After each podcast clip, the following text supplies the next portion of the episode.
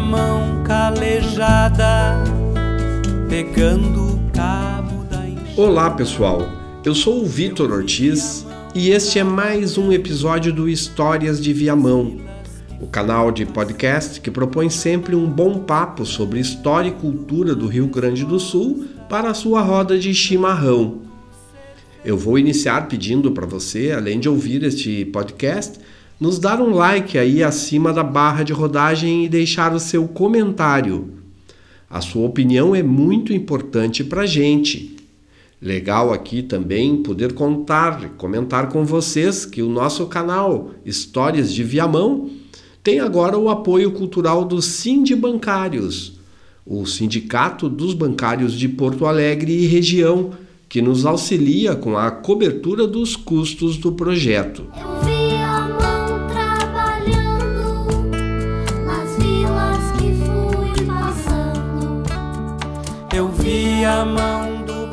Este é o sétimo episódio da série que lembra os 200 anos da viagem do botânico e pesquisador Auguste Saint-Hilaire pelo Rio Grande do Sul e Uruguai, tendo ele descrito nos seus diários, publicados ainda no século XIX na França, os diversos lugares por onde andou, a geografia, a geologia, as gentes, a sociedade que ele encontrou por aqui naquelas primeiras décadas dos 1800, mais precisamente em 1820, dois anos antes da independência.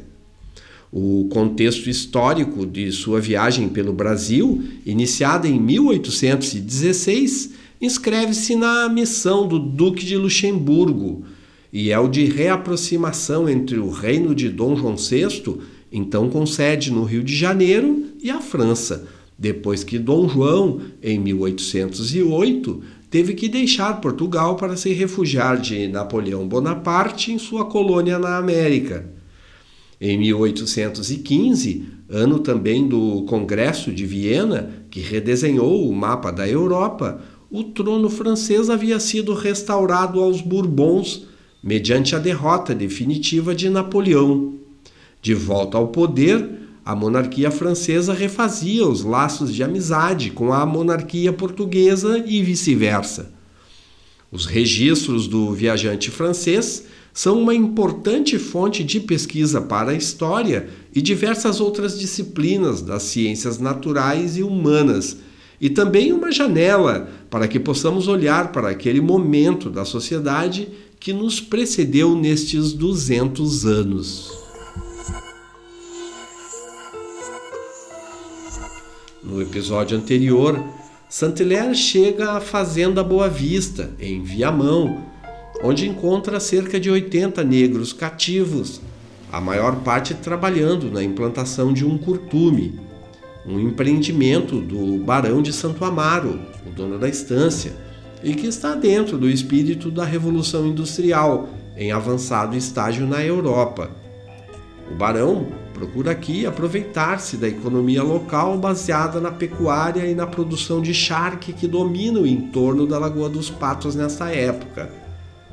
A referida fazenda de Viamão está situada atrás dos morros de Itapuã, tendo como um de seus limites o rio Capivari. Este ponto no mapa do Rio Grande situa-se no extremo norte da lagoa, entre o litoral e Porto Alegre, uns 40 quilômetros do então já existente Arraial de Viamão. Numa pesquisa no acervo digital da Biblioteca Nacional de Portugal, a historiadora viamonense Eliane Vieira Guimarães localizou um mapa de 1814 desta fazenda, executado pelo engenheiro Desidério Jacinto Coni, contratado pelo Barão de Santo Amaro para este fim. Este mapa confirma as dimensões extraordinárias da propriedade e indica os seus limites e os lindeiros, os donos das estâncias vizinhas. O mapa indica também 17 diferentes pontos de referência nos limites e no entorno das terras. A sede, o local das charqueadas existentes, os protreiros, os diversos capões que quebram a rotina da paisagem, os passos, como o Passo do Retiro ou o Passo dos Quilombos, As casas, as casas dos campos do Retiro e do Capivari, nome do rio que marca, como já dissemos anteriormente, um dos limites da estância. Esse rio, na sua foz, forma a lagoa de Capivari Palmar, e o mapa referido registra a descoberta aí neste ponto de um ancoradouro. Descoberta esta feita em 8 de maio de 1814, certamente durante a pesquisa do lugar pelo próprio engenheiro encarregado de mapear a estância. Consta que o lugar pode fundear mais de seis embarcações, ficando estas abrigadas de todos os ventos. Num outro mapa que encontramos no mesmo fundo documental da Biblioteca de Portugal, uma carta náutica, estão descritas as coordenadas de navegação para quem sai da estância em direção à Lagoa dos Patos e no rumo de Rio Grande, ou para quem chega do Guaíba, vindo de Porto Alegre. A carta destaca o desvio que se faz necessário pelas embarcações que entram pelo Guaíba, depois de passar o local onde hoje está localizado o farol de Itapuã, evitando o extenso banco de areia do Pontal das Desertas, que tem por trás dos morros de Itapuã, junto do qual surge a Lagoa Negra, outra das inúmeras lagoas da região. Para tanto, os barcos, depois de passar o farol de Itapuã, tinham que se jogar para a costa oeste, para o lado do da costa de, da borda de Palmares, e dali navegar para o norte, penetrando primeiro a Lagoa do Casamento e depois virando para leste a Lagoa do Capivari Palmar.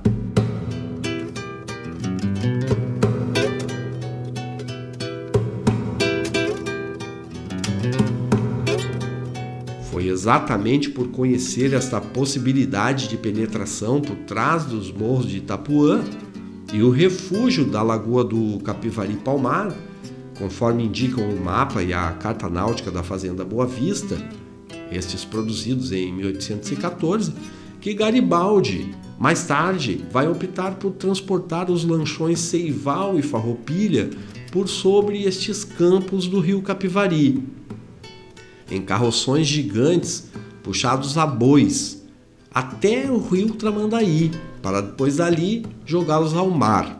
Isto tudo durante a Guerra Farroupilha. O objetivo do comandante da Marinha Farrapa, o italiano Giuseppe Garibaldi, em operação cuja liderança era dividida com o general Davi Canabarro, era evitar sair com as embarcações construídas em Camaquã pela foz da lagoa entre Rio Grande e São José do Norte. Aquele ponto da lagoa, o canal, estava sob intensa vigilância das forças imperiais, que contavam inclusive com o apoio da Marinha Britânica. Ao optar pela saída através da Fazenda Boa Vista, no rio Capivari, em Viamão, e daí até jogar os barcos no mar através do rio Tramandaí, Garibaldi partiria para a tomada de Laguna, o que ocorreu em julho de 1839, onde fundaram ele, Canabarro e Luiz Rossetti a República Juliana, 19 anos após a viagem do botânico Saint-Hilaire pelo Rio Grande do Sul e esta sua passagem pela Estância Boa Vista.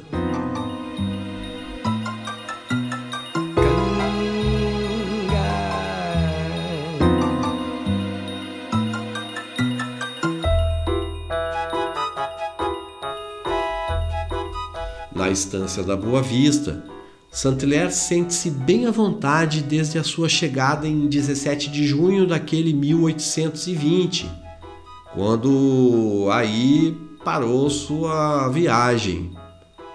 Ele pôde passar o dia folheando os jornais do Barão de Santo Amaro, o Constitucional, o Times, escrito em inglês, e a Gazeta de Lisboa, e ainda ter notícias da França através do Sr. Gavet, seu conterrâneo, curtidor de, couros, curtidor de couros de Paris, trazido para Viamão pelo barão para coordenar as obras de instalação do referido curtume. Contudo, ele permanecerá na estância apenas até o dia 19, seguindo depois na direção de Porto Alegre. Nesta sua viagem ao sul, a Boa Vista vai se transformar numa referência para o botânico, que retornará a ela mais uma vez dentro de alguns dias, na companhia do governador da capitania, o Conde da Figueira, quando foram fazer o caminho de volta e percorrer toda a parte do litoral médio do Rio Grande do Sul este que está e existe entre o Capivari e São José do Norte. Nesta primeira parada do botânico na fazenda, ele vai deixar aí para trás o carroção e o tropeiro José Mariano, seu empalhador de pássaros. O senhor Gavê tinha preparado alguns pássaros para um de seus amigos, mas estavam tão mal conservados que dificilmente se poderia aproveitá-los. Quando ele viu os de José Mariano, revelou-me o desejo de aprender com o meu tropeiro tal processo, pedindo-me licença para isso. Concordei, talvez mais para me ver livre de José Mariano durante algum tempo, pois sua presença me atormentava, escreveu o botânico em seu diário.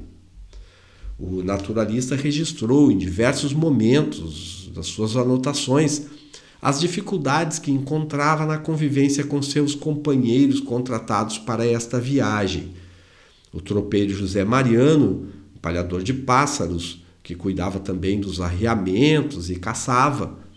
O índio botocudo Firmino, que cuidava das provisões e cozinhava. E Manuel, um negro forro, que campeava os animais e preparava as cargas no lombo dos bichos.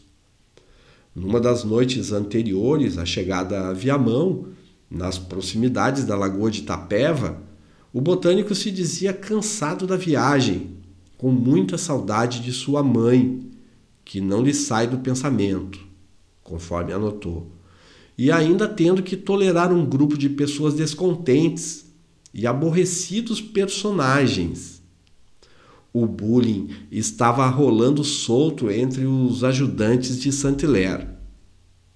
Firmino, o índio, é objeto contínuo das chacotas de José Mariano e, sobretudo, do negro Manuel.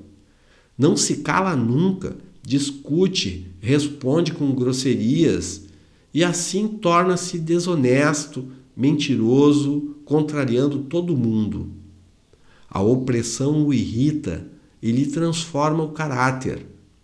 Humilhado, revolta-se e fica de intolerável mau humor, registrou Saint-Hilaire.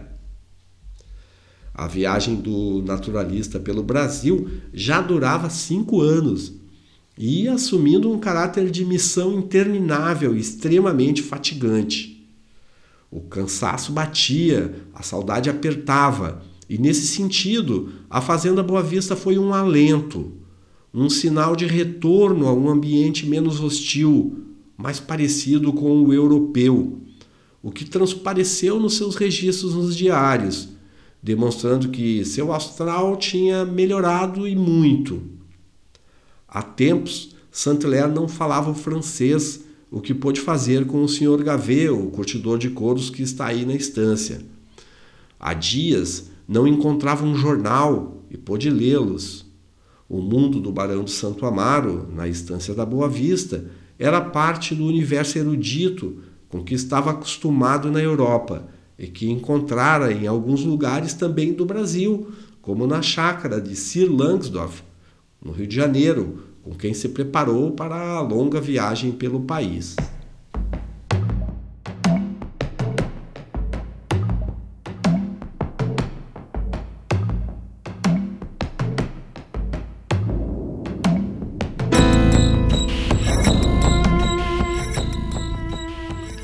Tal barão, José Egídio Álvares de Almeida, era de Santo Amaro da Anunciação, na Bahia, onde nasceu em 1 de setembro de 1767, filho de José Álvares Pinto de Almeida e Antônia de Freitas.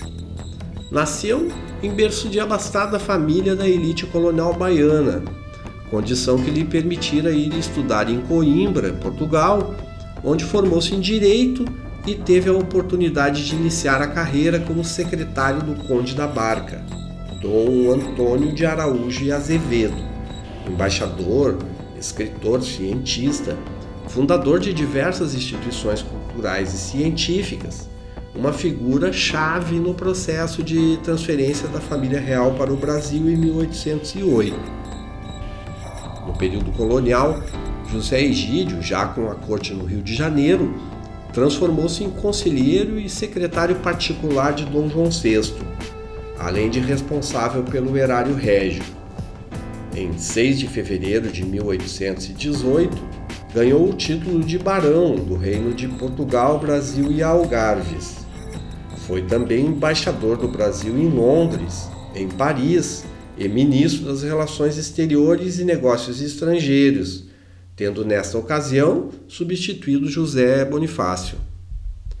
Após a independência, passou à condição de um dos mais próximos de Dom Pedro I, assumindo a vice-presidência da Assembleia Constituinte de 1823 na condição de deputado. Quando Dom Pedro decidiu desfazer esta Assembleia, que queria limitar seus poderes, e promulgar ele mesmo uma constituição a seu modo, como ocorreu em 1824, o imperador do Brasil nomeou uma comissão de conselheiros para escrever a carta constitucional que queria. E lá estava outra vez José Egídio. O dono da fazenda Boa Vista, em Viamão, ostentaria ainda os títulos de visconde, concedido em 1825 por Dom Pedro, e de Marquês de Santo Amaro, é, por decreto real de 1826, ano em que presidiu, na condição de senador vitalício, a primeira sessão do Senado Federal da República.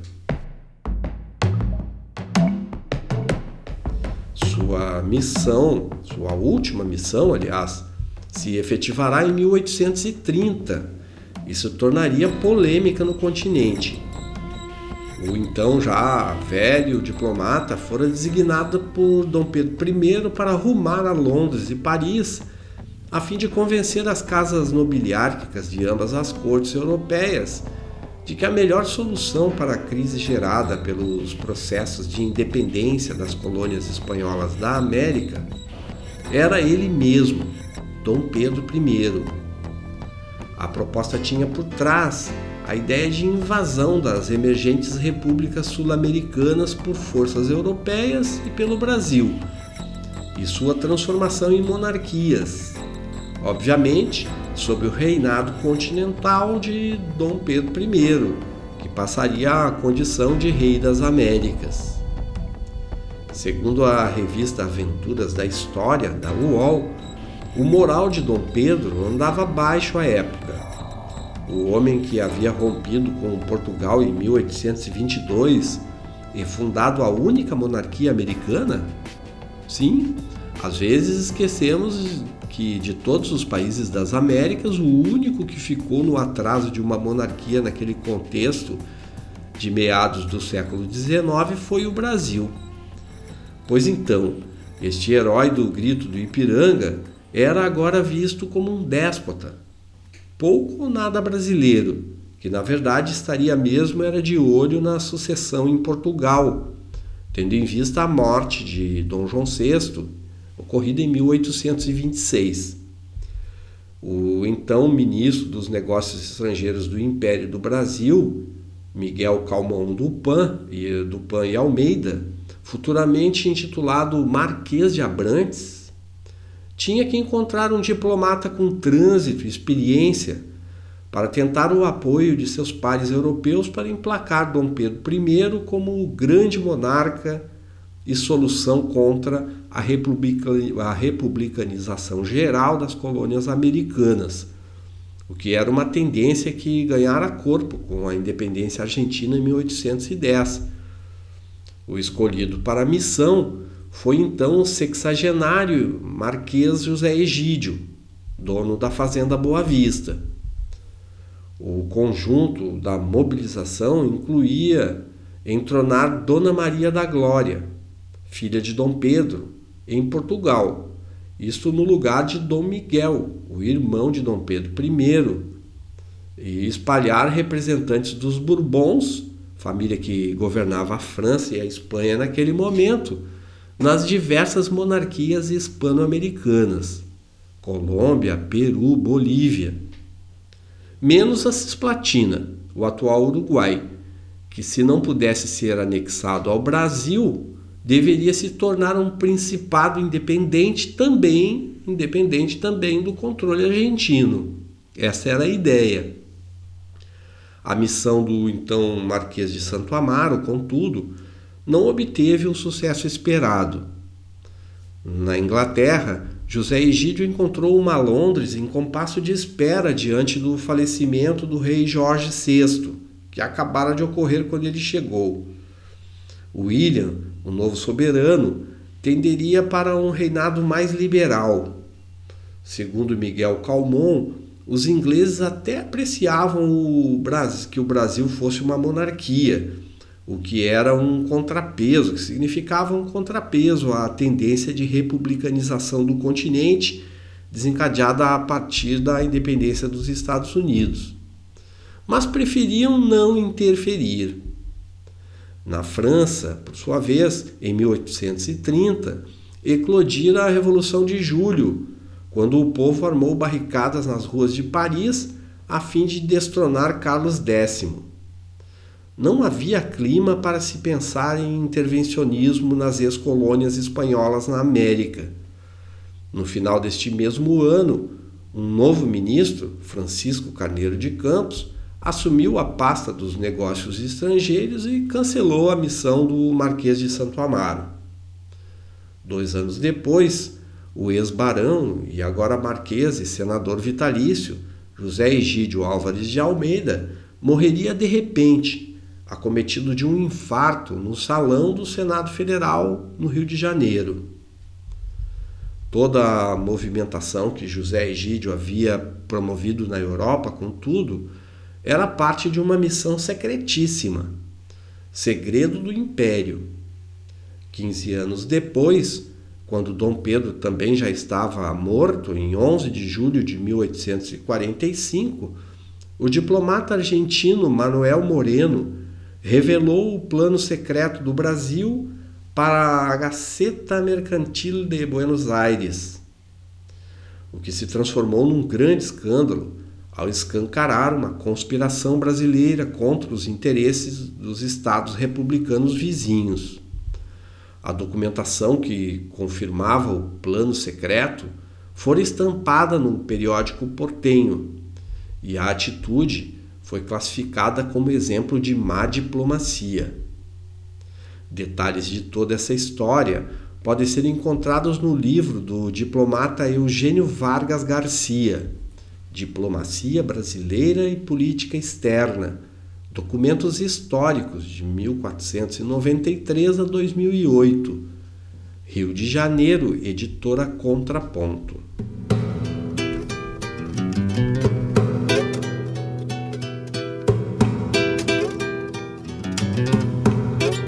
Falecer em 1832, o Marquês de Santo Amaro deixaria a Fazenda Boa Vista como herança para sua filha, Maria Joana Benedita de Almeida, que se casou com o Conde de Rio Pardo, um antigo camareiro, general e ex-ministro da guerra de Dom Pedro I.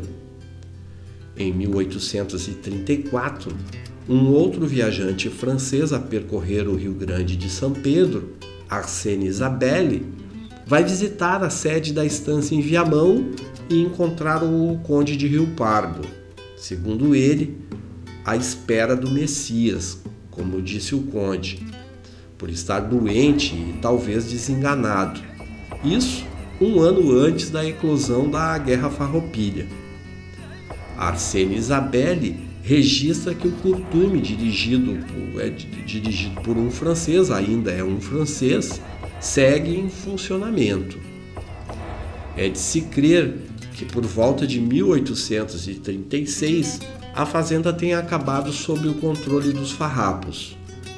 Um dos principais sócios do barão e marquês de Santo Amaro nos negócios de couros era o coronel Vicente Ferrer da Silva Freire, casado com a brigadela, a brigadeira Rafaela Pinto Bandeira. Esta, por sua vez, filha do general de dragões Rafael Pinto Bandeira, herói da reconquista de Rio Grande, dez anos depois da invasão espanhola, lá nos idos de 1763.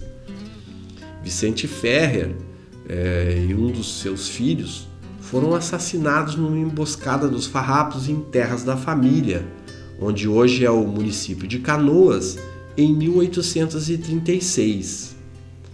A Boa Vista ficou então possivelmente abandonada depois disso, ou serviu de base para os comandados de Bento Gonçalves.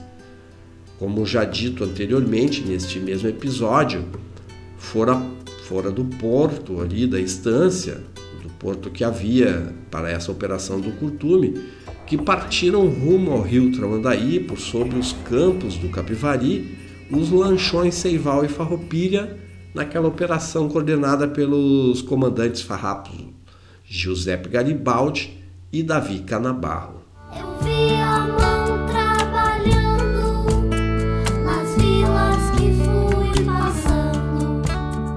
Eu vi a mão do poeta.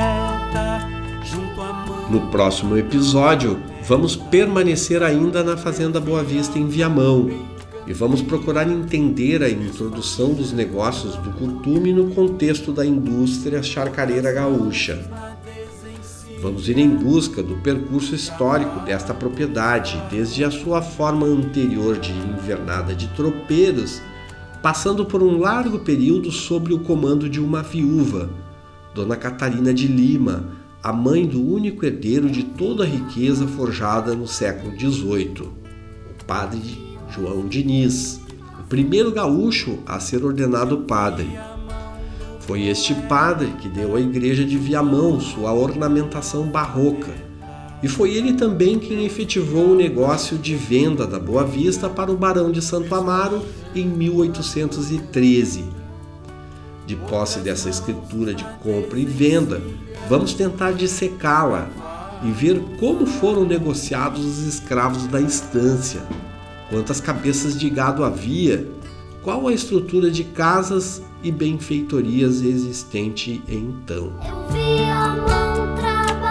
Na trilha sonora deste episódio, tivemos a canção Viamão em Canto e Verso, do compositor Everton Ferreira, e diversas músicas com arranjo e criação de Bebeto Alves, Boi Barroso, clássico do fol- folclore gaúcho, Milonga de Guerra, que foi trilha no filme Neto Perde Sua Alma, direção de Tabajara Ruas, e Breno Melo, o nome do personagem do filme Orfeu da Conceição, nome do projeto audiovisual do diretor Alexandre Derlan dos Santos.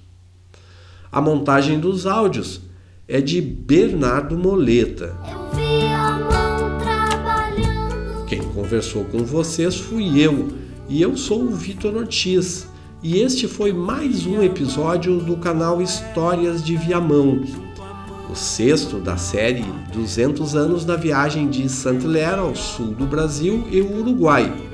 Ou melhor, o sétimo. O sexto foi o anterior. Nós já estamos no sétimo episódio. Que bacana! Você pode encontrar este programa aqui na minha página no Facebook, Vitor Ortiz Cultura e História, ou no Spotify, no SoundCloud, no iTunes, no Deezer ou no Castbox. Uma outra opção é o site viamãoantigo.com.br. Se você quiser colaborar com o nosso projeto, divulgue esse canal aqui com os seus amigos.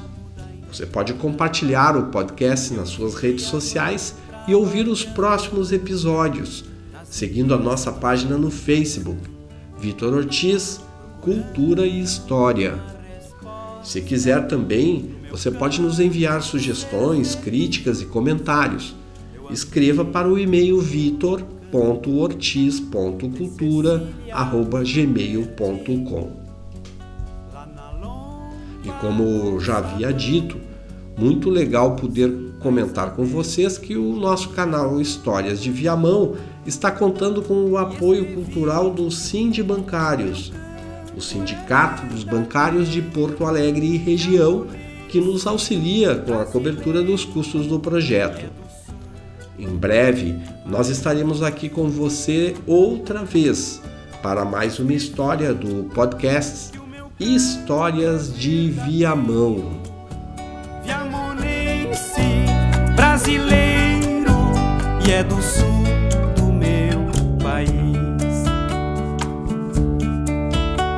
Eu vi a mão bem campeira despachando a bolhadeira, outras mãos na desencilha do cavalo farroupilha.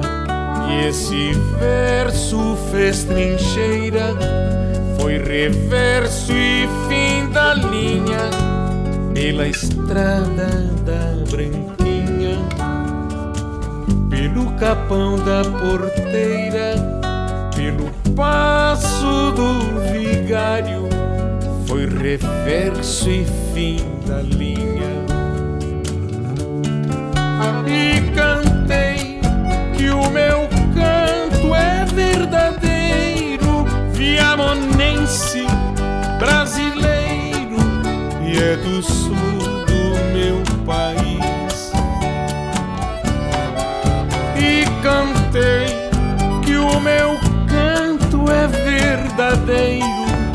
Viamonense, brasileiro e é do sul do meu país.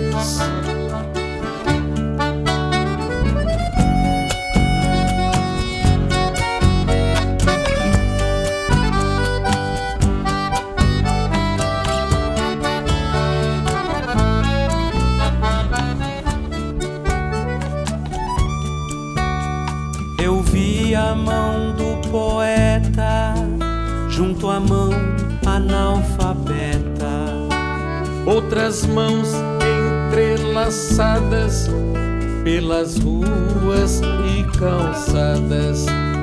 procurando uma resposta pra essa gente ser feliz.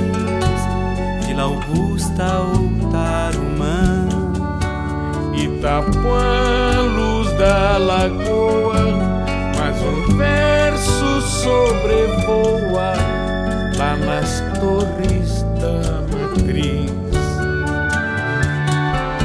e espalhei